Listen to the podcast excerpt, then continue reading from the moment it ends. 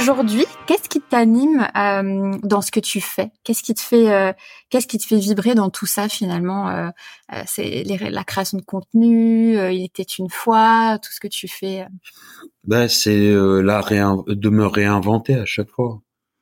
C'est de faire pousser toujours les choses.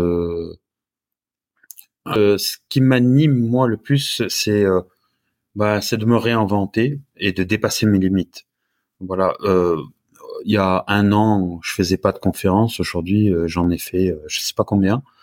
Euh, j'arrive à faire des lives, j'arrive à parler en podcast.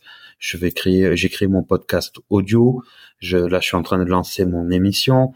Je m'amuse, je m'éclate et je repousse les limites jusqu'à je sais pas quand. Mais j'ai pas d'objectif final. Mais voilà, c'est de rencontrer du monde aussi. Euh, voilà, moi je fais des podcasts avec Gaël mon fils, euh, avec euh, des grands pontes de la de grande distribution.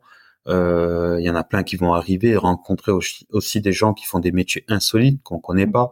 rencontrer des personnes comme toi aussi qui sont dynamiques, qui ont, qui parlent de sujets qu'on n'a pas l'habitude d'entendre quand on va parler des planètes à un moment. Oui, oui, oui, on va en parler.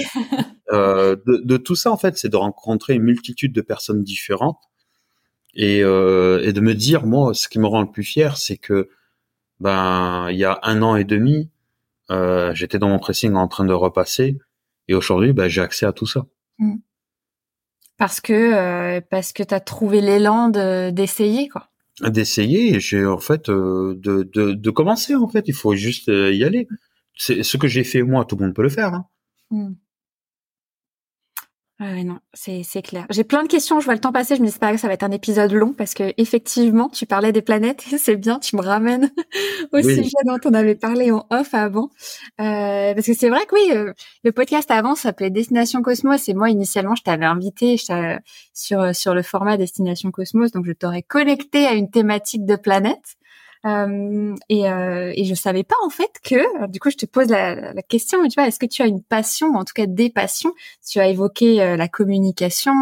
Je sais que dans un autre podcast aussi, tu as dit que t'aimais, t'aimais bien l'animation, mais tu m'as confié que tu avais une autre passion qui m'intéresse beaucoup. en fait, je suis passionné par l'univers. Mm. Et je suis même pas que passionné, je suis intrigué. Mm. Euh, ça me, j'y pense au moins deux trois fois par jour. Je regarde, je me documente euh, parce que bah c'est, euh, on connaît pas. Et euh, dans ma, quand j'avais eu peur de la mort là, tu, te rappelles, euh, le fait d'avoir beaucoup pensé à la mort, bah, automatiquement tu lèves la tête, tu vois, et tu vois les étoiles. Et euh, juste pour les gens qui nous écoutent, une, une étoile c'est un soleil.